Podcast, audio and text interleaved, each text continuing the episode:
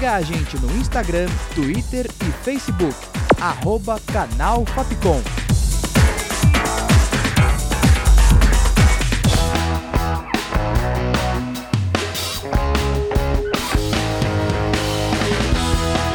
Rádio Fapcom. O som da comunicação.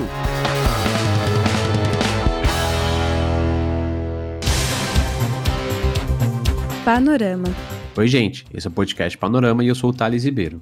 Hoje eu vou trazer o que de mais importante aconteceu na semana, como a proposta de orçamento para 2021 e a recessão econômica no país. Na segunda-feira, dia 31, o governo enviou ao Congresso a proposta de orçamento para 2021. A previsão é de um salário mínimo de 1.067 reais. O valor proposto pelo governo representa um aumento de 22 reais em relação ao salário mínimo atual, de R$ 1.045. Também equivale a uma redução de 12 reais na comparação com o valor de 1.079 reais, sugerido em abril deste ano. O valor para 2021 ainda pode sofrer uma nova alteração, com base no comportamento da inflação. Panorama. Na quarta-feira, dia 2, o presidente da CBF, Rogério Caboclo, informou que as diárias entre homens e mulheres na seleção brasileira serão iguais e não mais diferentes em gênero. As premiações por campeonato também serão igualmente proporcional ao repasse da FIFA.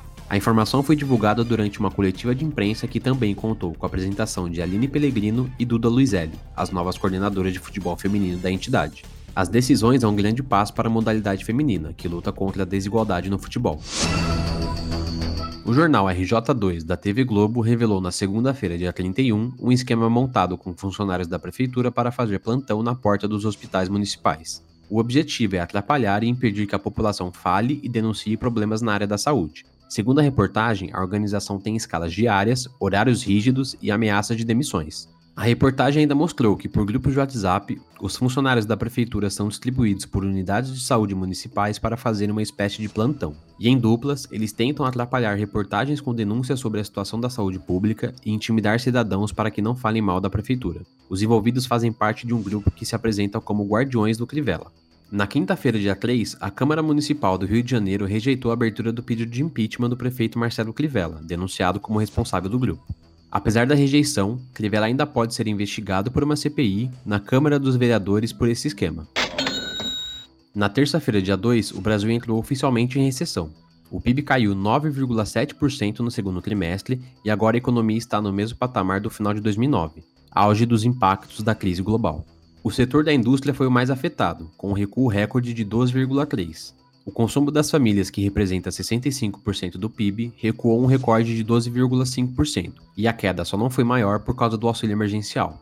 Em contrapartida, o risco fiscal com a extensão do benefício pode prejudicar o retorno dos investimentos, que caíram menos 15,4% no segundo trimestre, segundo pesquisa do IBRE. Panorama. Também na terça-feira, o Banco Central lançou a nova nota de 200 reais que vem com a imagem do lobo guará. A justificativa do Banco Central para uma nova nota de valor mais alto é o aumento da demanda de papel moeda durante a pandemia, e que com a retirada de auxílio emergenciais e a insegurança gerada pela crise econômica, as pessoas começaram a guardar dinheiro em casa, o que poderia causar problemas de disponibilidade de dinheiro e circulação.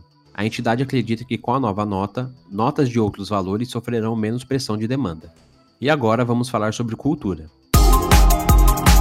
Quarta-feira, dia 2, teve início o primeiro grande evento cinematográfico realizado de forma física desde o início da pandemia do novo coronavírus. Trata-se da 77ª edição do Festival Internacional de Cinema de Veneza. O evento segue até o dia 12 e a abertura contou com artistas, cineastas e nomes importantes da indústria. O destaque dos primeiros dias ficou por conta da atriz britânica Tilda Swinton, que foi premiada com o Leão de Ouro de Carreira, um dos principais prêmios do evento. Panorama. Quatro anos depois do lançamento nos Estados Unidos, o Nintendo Switch chega oficialmente ao Brasil. A Nintendo anunciou na sexta-feira, dia 4, que o lançamento oficial do Switch no Brasil será no dia 18 de setembro. A versão clássica do console chega ao Brasil por 3 mil reais, enquanto a versão Lite deve vir para o país em 2021, segundo o diretor-geral Bill Van Zyl. Na quinta-feira, dia 3, a empresa também anunciou uma nova série de eventos para comemorar os 35 anos desde o lançamento do clássico Super Mario Bros. Entre as novidades do evento, o diretor Bill Van Zyl destaca o Super Mario 3D All Stars, uma coleção com melhorias e novos recursos dos jogos Super Mario 64, Super Mario Sunshine e o Super Mario Galaxy.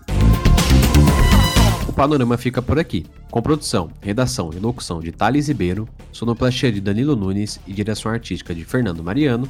Essa foi mais uma produção da Rádio Fapcom 2020. O panorama volta na próxima edição. É isso, gente. Tchau, tchau.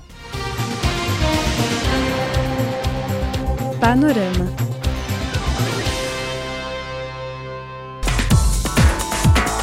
Siga a gente no Instagram, Twitter e Facebook. Arroba Canal Fapcom.